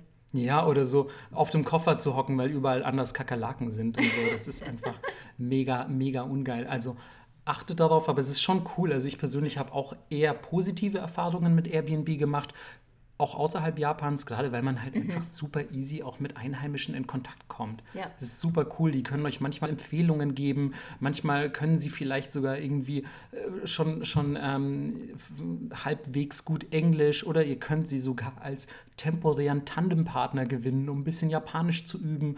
Oder vielleicht, also hatte ich auch schon, kommt jemand sogar mit euch trinken oder so. Mhm. Also es ist echt, manchmal findet man da überraschend gute Freunde in Anführungszeichen. Ähm, das hast du halt im Hotel einfach einfach nicht. Es sei denn, du verstehst dich halt super gut mit jemandem an der Rezeption oder so, aber das halte ich für sehr, sehr unwahrscheinlich, gerade in Japan. Ähm, und ja, ich persönlich muss, muss sagen, so in Japan habe ich noch nie ein Airbnb gehabt, ähm, weil ich einfach immer quasi in Situationen war, die das nicht erfordert haben. Ich hatte ja dann entweder eine eigene Wohnung da mhm. oder, oder ich habe irgendwie bei Freunden übernachtet. Aber ich glaube ehrlich gesagt, dass wenn du da irgendwie halbwegs auf die Bewertungen achtest und, und aufpasst, dass du nicht irgendwie die winzigste, kakerlakenverseuchteste Wohnung aller Zeiten mietest, dann kommt da echt cooles Zeug bei raus, weil gerade auch wenn Japaner cool genug sind, ihre Sachen da einzustellen, ja. sagt das ja auch schon was über die aus. Und vielleicht ja, kommt man echt mit einer sehr netten und coolen Person in Kontakt. Ja, voll. Das Einzige, ähm, was ich immer checken würde, ist, wie kommt ihr rein und schreibt nochmal extra dem Host, wo genau ist die Adresse. Weil ich glaube, es ist nur so halblegal in Japan Airbnb zu oh, haben. Oh, das weiß ich gar nicht, ehrlich gesagt. Und deswegen ist das ganz oft gar nicht die Adresse, die im Airbnb steht, sondern so ein Haus daneben. Oh, okay. Ja. Das, ist ja, das ist ja mies. Oder eine Straße daneben. Mhm. Und deswegen kriegt man ganz oft per E-Mail eine andere Adresse als die, die beim Airbnb steht. Oh, das ist natürlich ähm, tricky auf jeden Fall. Voll. Und informiert euch genau, wie ihr den Schlüssel bekommt. Ich stand mal in Fukuoka und sollte das aus so einem Briefkasten rausfischen. Und dieses Schloss, das war so ein Zahlenschloss, musste man irgendwie drehen. Und die Beschreibung war einfach so ultra beschissen mit Google Maps übersetzt und ich habe es zum Verrecken nicht aufbekommen. Was hast du dann gemacht? Ich habe dann meinen Koffer aufgemacht, habe was aus meinen Schreibwaren gebastelt und habe ihn rausgefischt. Boah, durch richtig, den Schlitz. Richtig MacGyver-mäßig. Ja, voll. das hätte ich ja gern gesehen. Wow. Ja, das war auch das mit der Kakerlake und ich war so ultra abgefuckt und ich war nur so, so eine dumme Scheiße. Und äh, ja, habe dann meine sehr, Gott sei Dank sehr kleine Hand da so halb reingesteckt und den Rest rausgefischt mit gebogenen Sachen. Geil.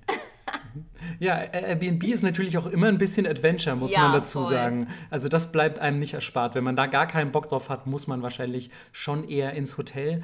Aber dort fehlt dir dann halt natürlich auch vieles. Du kannst, wie gesagt, auch zum Beispiel nichts kochen. Es ist halt schön, mhm. irgendwie auch so eine kleine Küche zu haben im Airbnb und dann teilweise einfach zu sagen, hey, ich bleibe heute mal zu Hause, es regnet gerade in Strömen.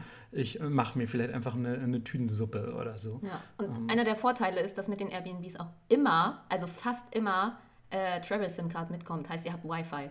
Echt? Ja. Ach cool, das wusste ich auch die nicht. Die haben immer so ein Pocket Wi-Fi und äh, das gilt für die Zeit, in der du in dem Airbnb bist. Oh, wie praktisch. Ja, mega geil. Das kannst du einfach mitnehmen und dein Handy verbinden. Und äh, ich finde das mega angenehm, wenn ich nicht ständig zu irgendeinem Convini laufen muss. Gibt es hier Wi-Fi?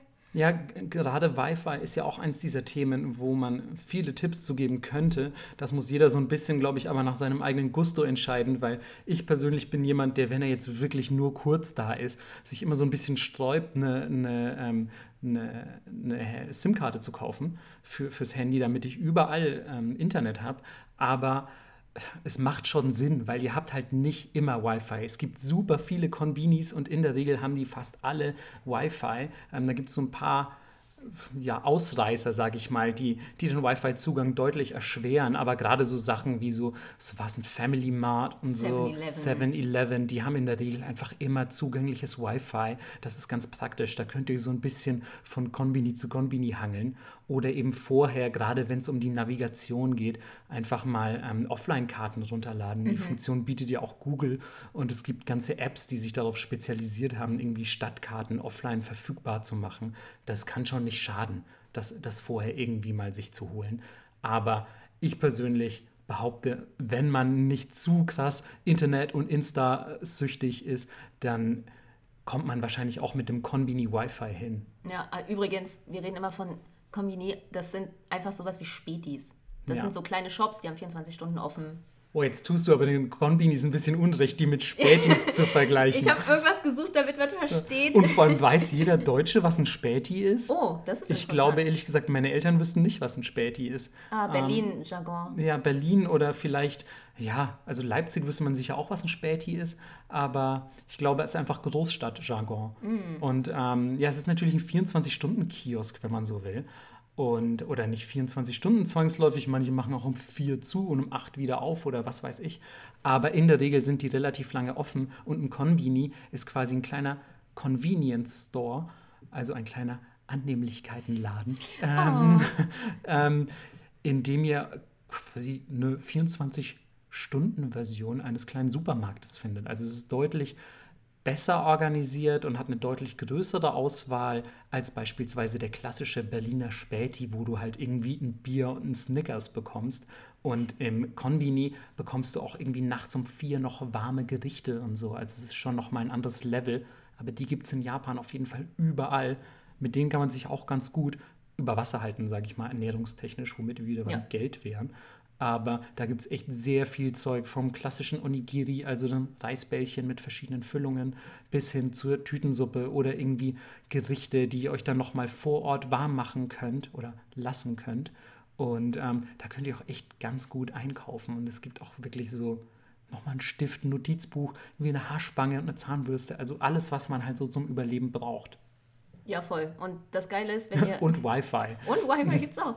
Und da kann man meistens auch irgendwo noch sitzen, entweder davor oder drin irgendwie. Mhm. Und wenn ihr sagt, ich nehme jetzt hier so ein Cup-Nudel-Ding, gießen sie euch auch heißes Wasser rein.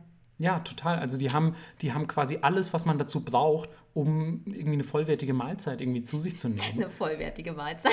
Na komm on. Eine, eine vollwertige Mahlzeit, sage ich mal, im Sinne von... Es ist nachts um vier. Genau, es ist nachts um vier. Ich habe gerade keine wirklich geilen Alternativen. Ich stehe nicht zu Hause in meiner eigenen Küche. Mhm. Und ich meine, so ein Reisbällchen mit so einer geilen Füllung und so, das kann man ja. sich schon immer mal wieder reinschrauben, muss ich sagen. Voll, ja. das stimmt überhaupt so dieses ganze kleine Gedöns, ähm, bin ich ja sehr großer Fan von. Das müsst ihr in Japan auf jeden Fall unbedingt probieren. Ähm, sei es im Convenience Store oder auch zum Beispiel, wo das natürlich sehr, sehr große Beliebtheit und Absatz findet, äh, auf Matsuris. yeah. boah, boah, das war so, das war, boah, boah, für dich schwierige Überleitung.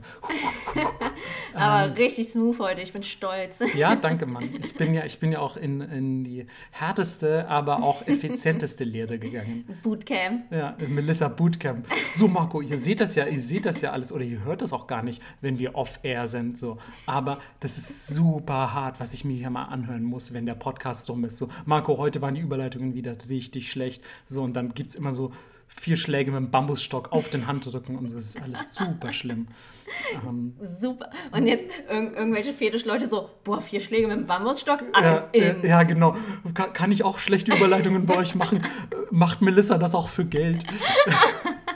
ja, schauen wir mal, wie sich das hier alles noch so entwickelt mit der Wirtschaft. I'm open for business. Ja, aber bevor wir zu den Matsuri kommen und gerade von Geld sprechen, können wir auch vielleicht nochmal auf unsere beiden neuen Patreons yes. zu sprechen kommen. Das werden nämlich immer mehr. Wow. Und ich bin, ich bin, ja, ich bin positiv überrascht, denn es sind auch einfach schon wieder 5 Euro Patreons, ihr Verrückten. Ja, vielen, vielen, vielen, vielen Dank. Auch für alle anderen, die Patreon geworden sind. Natürlich. We appreciate. Heißen Dank. Ja. Und ähm, ein ganz besonderer Dank geht an dieser Stelle natürlich an Janine mhm. und an Vetula. Also Vetula, ich weiß nicht, ob das dein richtiger Name ist, aber wir saßen hier und dachten uns, boah, Vetula, was für ein abgefahrener Name. Ja, Mann, voll ja. geil. Ja.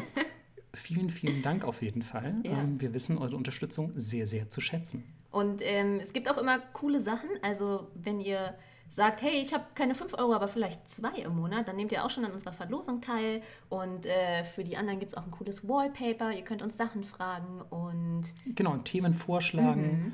Ja. Also ihr könnt euch quasi an der Themenauswahl beteiligen. Und das ist ja ähm, vielleicht für, ja, für jemanden, der keinen Bock hat, sich tausend Artikel irgendwo durchzulesen oder etwas zu recherchieren. Ähm, ganz nett. Oder ihr hört uns einfach gerne reden und sagt so, ey, ich weiß schon alles zu diesem Thema, aber ich will irgendwie, dass Melissa und Marco nochmal darüber sprechen. ja, jemand hat auch geschrieben, dass er uns zum Einschlafen hört. Oh Gott, ich weiß nicht, ob das positiv ist. Doch. Sind wir so langweilig oder haben wir so angenehme Stimmen? Vielleicht Hälfte, Hälfte. Ja, dann auf jeden Fall an dieser Stelle ähm, gute Oyasumi, Nacht. gute Nacht, schlaf gut. Und ähm, wir sind aber noch nicht durch für heute. Denn ähm, wir waren bei den Matsuri stehen geblieben. Ja, das sind sogenannte Feste. Und ihr solltet euch auf jeden Fall vorher informieren, wann ist welches Fest und was passiert bei diesem Fest und wie viel kann ich essen. Ja, das ist wirklich die Hauptfrage mhm. und äh, schön, dass Melissa das auch nochmal so betont, die ihre Leidenschaft fürs Essen gefühlt in, in jeder Folge einfach nochmal irgendwie zum Besten gibt. So, ja, es ist wirklich, also bei Matsuri, was man sich da ähm, alles geben kann, so von Stand zu Stand, wenn man sich hangelt, das ist schon echt der Wahnsinn. Da gibt es so, so leckere Sachen. Eigentlich ist Matsuri auch nochmal ein Thema fast für sich. Ne? Voll. Das ist voll die Folge wert. Aber informiert euch vorher, wann und wo ein Matsuri stattfindet. Aber guckt zu, dass ihr eins mitnehmt. Gerade im Sommer gibt es natürlich sehr viele, weil sich das Wetter anbietet und ähm, viele Matsuri ja auch mit, mit der traditionellen japanischen ähm, äh, Kultur zu tun haben mit der, mit der spirituellen Welt und so. Und wie wir in der letzten Folge über Yokai, nee, Quatsch, in der vorletzten Folge ja, über Yokai vorletzte. schon zum Besten gegeben haben, ähm, ist im Sommer die Verbindung zur Geisterwelt am stärksten oder die Geisterwelt ist unsere am nächsten. Das heißt, es gibt sehr viele Matsuri und ähm, dort könnt ihr euch den Bauch vollschlagen nach allen Regeln der Kunst. Was würdest du sagen, ist dein Lieblings-Matsuri-Food? Boah, das ist mega schwer. Findest du? Frische Mochi finde ich mega gut. Ja, frische Mochi mega nice, ja.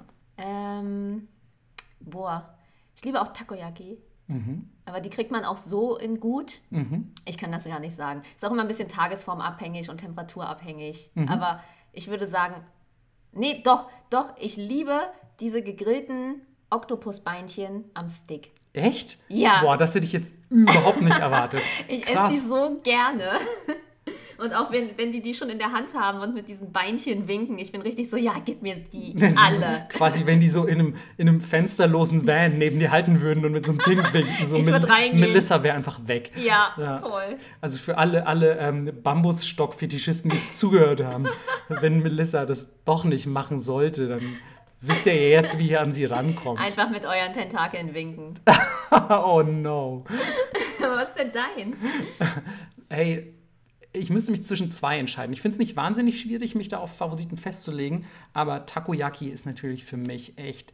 Ah, es ist so ein schwer zu toppendes Essen. Mhm. Ich, ich, liebe Takoyaki wirklich über alles.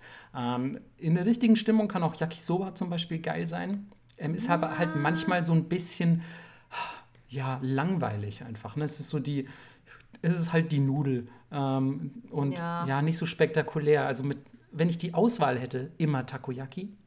Ähm, dann gibt es aber noch die, ich weiß gar nicht mehr, wie die heißen, das sind nicht Castera. Ähm, das sind so kleine, sind so kleine Gebäckkügelchen. Ähm, die kriegst du dann meist auch in größeren Tüten und die gibt es auch nicht so oft. Also die gibt es nicht auf jedem Matsuri. Ah, die so weißlich Nee, die, die, sind schon, die sind schon ein bisschen goldbraun eher. Ja, und aber dieser Zucker drauf? Ja, genau, also kommt drauf an, aber da könnte ein bisschen Zucker drauf sein, genau, je nach, je nach Machart. Und ähm, das sind einfach so süße, süße Teigbällchen, wenn man so will. Und boah, wenn du mir davon eine ganze Tüte gibst, dann ist, das ist dann, die Vernichtung nimmt ihren Lauf. Ich werde sogar die Tüte mitessen. Das ist so, ich bin so süchtig nach diesen Dingern.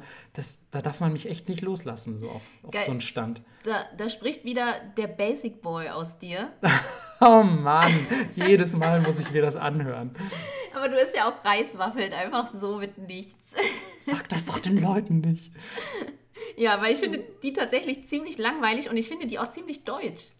Ja, es kann sein. So Quarkkeulchen-mäßig. Der, der, der Allmann in mir will raus. So, aber der will auch Bällchen essen. Ne? Also entweder Takoyaki oder diese, diese Quarkbällchen. Aber ich will, ich nehme mein Essen sowieso, also das wissen ja viele, äh, nur noch in Bällchenform zu mir. ähm, das ist bei Pizza total schwierig. Man muss einfach immer so knüllen so lange. Ähm, Ey, bei Pizza hätte ich noch gesagt, ist am einfachsten. Äh, einfach so, so einen Pizzabrocken zu machen. Ja, so, ja voll. Okay. Ähm, ja, aber. Suppe. ich nehme meine Suppe nur noch in Orbform zu mir. Gefroren. Ja. Zum dran lecken. Ich habe so einen Stiel unten reingemacht und habe einfach so einen riesigen Suppenlolli. Ähm, oh, das wäre doch auch eine Idee für so ein Matsuri. Ja, so ein Suppenlolli. es gibt auf jeden Fall echt abgefahrenes Eis in Japan, das können wir auch mal festhalten. Ja, das stimmt. Äh, hier ein bisschen, äh, ein bisschen, ähm, das, das, das, wie, wie sagt man denn auf Deutsch? Ähm, das Eis, was quasi geschabt wird. Ja, das geschabte Eis. Eis. Ja, müsst ihr auf jeden Fall, müsst ihr auf jeden Fall auch essen, Kakigori. Ja. Ähm, Obwohl ähm, ich leider sagen muss, dass es in Korea ein bisschen geiler ist. Echt? Ja. Oh, in Korea habe ich es nicht gegessen tatsächlich. Bingsu ist ein bisschen, ähm, ja. Was, was macht den Unterschied? Es ist irgendwie ein bisschen aufregender und die Toppings sind abgefahrener. In Japan ist es halt sehr basic. Ja, es ne? halt, kommt halt so ein Sirup drüber. Ja, ne? es ist einfach nur Eis mit Sirup und in ja. Korea machen sie halt dann noch verschiedene Sachen mit drauf. Ja, du bist echt so Entertainment-Food-Mensch, ne? Mm, guck mich mal an. Ja, du bist ein Entertainment-Mensch. Ja. ich will, dass mein Essen meinem Outfit gleichkommt. Alles klar, das ist eine schwierige Nummer. Aber hey, bei mir auch so. Deswegen esse ich immer einfach nur so Quark Quarkbällchen und Reiswaffeln. und so. okay, jetzt wird ein Schuh draus, jetzt wo ich drüber nachdenke. Aber tatsächlich esse ich auch dieses, dieses Matsuri-Eis ganz gerne. Also, also ich finde, der ist es eher das Erlebnis, es zu bekommen, weil es wird von so einem riesigen Block mit so einer mega krassen Rasierklinge abgeschabt und es dreht stimmt. sich in diesem Ding. Und, und es ist halt so das ultimative Matsuri-Feeling, das mhm. zu essen. Also du hast es ja auch in vielen Anime schon ja. gesehen und so. Vielleicht hast du sogar noch einen Yukatan und es gibt Feuerwerke im Hintergrund ja. und bam, schon hast du einfach das ultimative Klischee abgefeiert. Also das ist schon... Fehlt ja nur noch Bikini-Abend dann. Ja, Bikini-Abend mache ich immer hier zu Hause. Bei mir ist, bei mir ist jeden Tag Bikini-Abend. ähm, die stehen mir nicht, aber womit man sich wohlfühlt. Naja. Hat er jetzt auch gerade an. Ja, genau. Was ihr nicht sehen könnt, ich sitze hier einfach in so einem, in so einem hautengen Tankini. Ähm, Ab 40 Patreons dann auf Twitter. Genau, es ist auf jeden Fall, es ist hochgradig sexuell. Deswegen gab es vorhin auch so viel Penisgerede. Entschuldigung. Ähm, aber wenn ich in, in so einem Outfit hier sitze, kann ich mich einfach nicht mehr konzentrieren. Ich sitze auch nur mit geschlossenen Augen. Ja, das, äh, das verkraftet man auch nicht. Das, ähm, das ist äh, quasi für viele ein traumatisierender Anblick. das wäre auch so geil. Ich sitze so quasi im Schlafsack ja. und du ja. so ja, ich sitze quasi, einfach, ich sitze immer hier in verschiedenen Bikini-Kreationen, sage ich mal. Und ähm, ja, und wo wir schon beim Verpacken von Müll sind. Ähm, ähm, Damit verleihe ich dir den Award der besten Überleitung des Tages. Oh yeah! Also die beste Überleitung des Tages ist zwar echt schwach, so, weil so viele gab es heute ja nicht, aber ähm, es geht natürlich nochmal um den um den Müll in Japan, einer unserer letzten Tipps, nämlich wenn ihr unsere vorherigen Folgen gehört habt, wisst ihr vielleicht schon, dass es in Japan wahnsinnig wenig Mülleimer gibt, vor allem in Großstädten wie Tokio. Und das bedeutet, dass ihr sehr oft mit eurem Müll in der Hand rumsteht und nicht wisst, was ihr damit machen sollt. Und ja, im Idealfall werft ihr den nicht auf den Boden und ruiniert damit das Image aller Ausländer in Japan, sondern nehmt den mit nach Hause. Und am Anfang hat man immer so dann plötzlich, ich bleib mal beim Snickers, das schokoladige Snickers-Papier in seinen Rucksack gestopft oder so, weil es schnell gehen musste, hat es rausgeholt und gemerkt, so, uh, jetzt ist hier alles voller Schokolade und eklig. Oder man hat vielleicht irgendwas, was noch feucht ist oder irgendwie einfach irgendwas, was man nicht einfach so in seine Tasche packen will. Deswegen lohnt es sich oft, wenn ihr einen Rucksack oder sowas dabei habt, packt da so eine kleine Plastiktüte rein. Die kriegt ihr sowieso in jedem Konbini beim Einkauf dazu, traurigerweise. Ja. Ähm, sagt also gerne auch manchmal, dass ihr die Tüte nicht braucht, wenn ihr schon eine habt. Das? Also oft wird man ja schon gefragt, ob man eine braucht, dann muss man nur ablehnen. Mhm. Aber wenn man ähm, nicht gefragt wird, könnte man sagen, Fukuro irimasen. Also ich brauche keine Tüte. Ähm, gibt verschiedene Arten, das zu formulieren, aber es ist wahrscheinlich die einfachste, einfachste und gängigste denn Fukuro ist die Tüte. Ihr könnt auch einfach sagen Fukuro und nein mit den Armen wedeln oder so. Fukuro, yeah. so, Fu Tüte, oh. nein. Tüte, nein. Das ist aber schon sehr intens. Ja, ne? das wäre sehr intens und auch ein bisschen rude. Ja. Also wenn ihr euch das alles merken könnt, würde das auf jeden Fall auch zu den Floskeln gehören, die wir euch empfehlen für einen Trip nach äh, Japan. Die lohnen sich auf jeden Fall. Aber wenn ihr dann so eine Tüte habt, dann genau, könnt ihr da euren Müll reinpacken und zu Hause wegwerfen. Oder falls ihr doch mal quasi dem Einhorn der japanischen Großstadt, einem Mülleimer, begegnen solltet, dann ähm, haut ihr das da rein und habt nicht euren ganzen Rucksack mit irgendeinem Scheißmüll ruiniert. So, da spreche ich leider auch aus Erfahrung. Oh, ja, es hörte sich ein bisschen ja, bitter an. Ja, quasi der Schmerz sitzt noch immer tief. Oh Mann. Was mich ein bisschen wundert, ist, dass es kein Einhorn-Café gibt. Vielleicht kommt das noch in Tokio. Ehrlich gesagt, Einhörner haben mich immer kalt gelassen. Ich finde es viel geiler. Einfach sowas wie ein, keine Ahnung, was, was wäre geil, Nacktmull-Café oder ähm, Katzenkatapult-Café.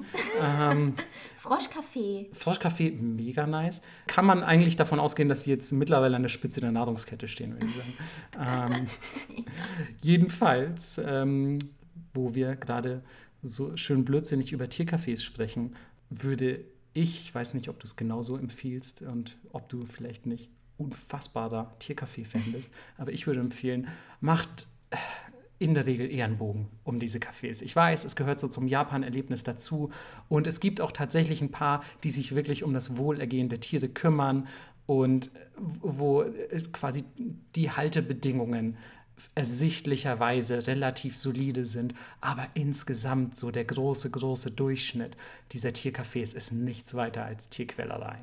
Und gerade wenn das dann noch so Tiere sind, wie nicht einfach wie beispielsweise ein Hund, der sowieso immer Bock auf Gesellschaft hat und so, wow, was passiert hier? Leute kommen, wollen mich streicheln, mega nice. ähm, sondern beispielsweise Igel, eigentlich Tiere, die total schüchtern und zurückgezogen sind oder so Otter oder Eulen. Kängurus. So Kängurus, alles. Also es gibt ja für alles gefühlt mittlerweile Cafés. Lasst das lieber sein. Ich würde euch eher davon abraten, sowas zu unterstützen, auch wenn es zum klassischen Erlebnis eines Japan-Urlaubs dazugehören würde. Ähm, könnt, wenn ihr es doch unbedingt machen wollt, euch mal ein bisschen daran orientieren, ob die Tiere dort auch zur Adoption angeboten werden. Also das ist immer ein ganz guter Indikator dafür, dass es ein, äh, ja, eine halbwegs solide äh, Lokalität sein könnte für so ein Tiercafé. Ähm, ansonsten würde ich da aber, wie gesagt, eher einen Bogen drumherum machen, so cute das auch sein mag. Es ist einfach nicht geil, Igel in grell beleuchtete Räume zu setzen und dann plötzlich hunderte von Zivilisten jeden Tag auf sie loszulassen. Und wenn ihr unbedingt irgendwie verrückte Cafés auschecken wollt, dann könnt ihr ja vielleicht einen, eins dieser unfassbar seltsamen Themencafés, die es sonst so in Tokio, Kyoto, Osaka, wo auch immer gibt, äh, besuchen. Sei es das Vampircafé, das Alcatraz-Gefängnis, das Ninja-Restaurant, das, ähm, Gott, was gibt es denn noch? Natürlich das Robot-Restaurant, der größte aller Klassiker. Oh, aber das ist furchtbar, würde ich niemals empfehlen. Nee, würde ich auch nicht empfehlen, aber man sieht immer die, die Trucks durch die Stadt fahren. ja, Und vielleicht voll. ist es auch nur ein Truck, der im Kreis fährt. aber ähm, das Kawaii Monster Café. Kawaii Monster Café. Also es gibt sehr, sehr viele Themencafés, die teilweise auch richtig cool sind. Schaut euch vorher die Reviews an, weil da könnt ihr auch ganz schön irgendwie, ja, ins Fettnäpfchen tappen. So, weil zum Beispiel in Kyoto war ich mal im, im Ninja-Restaurant, das war mega scheiße. Oder was heißt mega scheiße? Das Essen war sehr lala und ähm, es war tatsächlich eines der schlechtesten Essen in Japan, an die ich mich hm. erinnere. Das sagt eigentlich schon alles. Ähm, es war mega unspektakulär. Es kam überhaupt kein Ninja-Feeling auf. Also ich fand es im Vergleich zu den anderen Themen, Restaurants und Cafés, in denen ich so war, war das, war das äh, Ninja-Restaurant beispielsweise sehr, sehr, sehr lahm. Ähm, ich kann alle Sanrio-Sachen empfehlen. Oh, natürlich kannst du alle Sanrio-Sachen empfehlen, weil du einfach auf kuschelige, süße Maskottchen stehst. Okay, wir können ja mal eine Abstimmung auf Twitter machen, wie ja. viele Leute, die diesen Podcast hören, auch auf diese Sachen stehen. Ich glaube, die Schnittmenge ist sehr ja, hoch. Ja, die Schnittmenge ist sehr hoch. Außerdem würden selbst die Leute, die einfach von dir nur mit einem Bambusstock geschlagen werden wollen, einfach für deine Option stimmen. Also, du hast dein, dein Support ist einfach viel zu krass, da komme ich überhaupt nicht gegen an. Ich bin hier sowieso eigentlich nur ein viel labernder Sidekick. ähm, Nein. Ja. Es gibt bestimmt auch so richtige harte Marco-Stands. Nee, ich glaube, ich glaube nicht. Und wenn doch, äh, seid nicht so dumm, Mann. Das, das, lohnt sich nicht. Das lohnt sich wirklich nicht. Da, da ist nichts zu holen. Das ist äh, ein Ritter von trauriger Gestalt. Ähm, Ey, eines Tages machen wir mal eine Live-Show und dann. Ja, okay. Dann ähm, sitze ich, sitz ich da aber so in so einem Ganzkörperkondom und so. Hä, im Bikini? Schäme mich. Ach so, ja, natürlich. Ich sitze dann in einer, da, einer, einer deiner Bikini-Kreationen, oh. würde ich sagen. Oh, wow. Äh, du kannst dir das dann aussuchen, quasi, was ich trage bei der großen Show. Na, dann natürlich. Ähm, äh, der Reiswaffel-Bikini. Irgendwas Sanrio-Stuff natürlich. Mit Ohren. Aber da oh. musst du ein bisschen deine Haare wachsen lassen, das kann ich dir nicht festmachen. Oh Mann, ich wusste, dass Ohren kommen.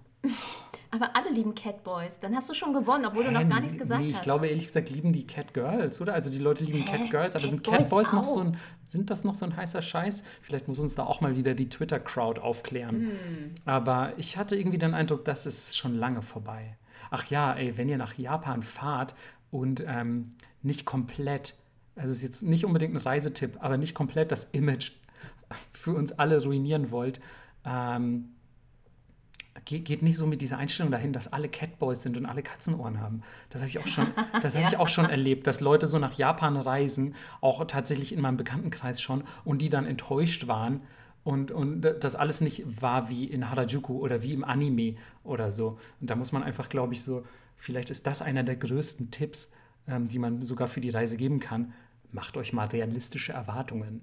Ja, und lasst vielleicht, und das kommt von mir, oh, das Ahegao-Shirt zu Hause. Oh ja, das gute Ahegao-Shirt. Ähm, dabei hast du doch selbst ein Ahegao-Shirt. Ja, aber ich würde es nicht in Japan tragen. Okay, ja. Das sind echt so ein bisschen die, die Sachen, womit man, womit man glaube ich, ähm, ja, ganz anders wahrgenommen wird in Japan, als man es vielleicht als, als unbewanderter ähm, Fan des Landes äh, erwarten würde. Ne? Mhm. Also es ist ja echt in Japan eigentlich trotzdem ja, ganz schön ganz schön nischig und ungewöhnlich, dann so ein Shirt, glaube ich, in der Öffentlichkeit zu tragen. Und es gibt ja auch diese Shirts, wo einfach draufsteht, suche japanische Freundin und so. Und ich bin so, ja. oh, ultra cringe. Ja, ja, genau. Oder einfach so, so das, das klassische, ich glaube, das kommt ja von One Punch Man, ne? das Oppai-T-Shirt. Ja. So, wo ich mir auch denke, so, ah, ja, okay, es kommt aus einem mega berühmten Anime und man sieht natürlich auch den einen oder anderen Japaner, der das schon mal getragen hat oder so. Aber gerade so diese Dinger wie suche japanische Freundin sind schon harter Cringe einfach damit, damit macht man sich, glaube ich, weniger Freunde und weniger japanische Freundinnen, ja. ähm, als, als man es sich erhofft, glaube ich. Genau. Also cool aussehen, ja, aber ein bisschen abwägen, was geht in Japan und was geht nicht. Also ja. ich habe ja auch diesen Waifu-Choker, den ich super gerne zusammen mit meinem Ahegao-Shirt trage. Mhm. Aber drüben würde ich den auch nicht tragen. Ja, das kann ich äh, gut verstehen und möchte dir an dieser Stelle dafür danken. Aber hier finde ich ihn cool. Ja, hier okay? finde ich auch. Hier würde ich immer dann direkt sagen, boah, schlag mich mit dem Bambusstock. So. Also hier bin ich auf jeden Fall direkt an Bord. Ähm, ja, weil jetzt haben wir echt schon wieder ähm, lange gequatscht. Lange gequatscht für gefühlt so die Hälfte an Tipps, die man eigentlich geben könnte. Japan ist echt ein Land, das äh, ganz anders ist natürlich als Deutschland oder Österreich oder wo auch immer ihr herkommt. Ähm, man kann eigentlich nur sagen, geht mit realistischen Erwartungen ran, äh, informiert euch vorher ein bisschen über die tatsächliche Realität, die in diesem Land herrscht, ähm, die Kultur, die ich verweise an dieser Stelle auch nochmal auf die kuriosen Verhaltensregeln, Folge 1. Ähm, nochmal schnell reinhören, bevor man losfliegt. So, informiert euch ein bisschen über die Sprache, informiert euch einfach über alles, was mit diesem Land zu tun hat und reist nicht einfach blind hin. Und wir hoffen, dass unsere, dass unsere Tipps euch ein bisschen, euch ein bisschen ja, darauf vorbereitet haben, wie es denn dann so da wirklich zugeht. Und ja, passend zu diesen, zu diesen Tipps soll natürlich auch unser Wort der Woche. Und ähm, dieses Mal ist es eins, das an sich relativ unspektakulär ist, das man aber in sehr schönen, sehr schönen Redewendungen auch verwenden kann. Denn es geht, wie schon gerade angedeutet, um Genjitsu, die Realität. Und Genjitsu Mienai ist das Allerschönste von, von diesen Sprichwörtern, denn das wird auch häufiger schon in meinem japanischen Freundeskreis verwendet und es bedeutet einfach so, boah, sowas von hängen geblieben, sowas von die Realität nicht gecheckt, also die Realität nicht sehen. Mienai bedeutet einfach nicht sehen können. Und ähm, das ist so der Klassiker für, wenn man unbedarft nach Japan reist. So, man ist so als Genjitsu Mienai Gaikokujin nach Japan gereist mit seinem Ahegao-Shirt, mit irgendwie dem Waifu-Joker, mit seinem Hut, auf dem steht, hey, willst du meine japanische Freundin werden? Ich brauche, ich brauche Sprachpraxis und so. Sprach. Ja, Sprach, genau. genau ähm, Sprache der Liebe womöglich oder so. ähm, und Visum. Genau, äh, wie sprichst du Visum? ähm, genau, und ähm, da kann man das wundervoll verwenden. Und meiner Erfahrung nach kommt das auch immer ganz gut bei Japanern an, wenn man mit solchen, ja doch schon relativ, ich will nicht sagen modernen, aber einheimischen und, und äh, vielleicht nicht unbedingt Textbuchfloskeln ankommt. Kommt natürlich auch wie immer auf Twitter, dann mit Kanji und zusätzlicher Erklärung. Na, damit hoffen wir, euch hat das ein bisschen weitergeholfen und ihr könnt jetzt schön eure nächste Japanreise planen. Bis mhm. zum nächsten Mal. Ja, bis zum nächsten Mal. Ciao.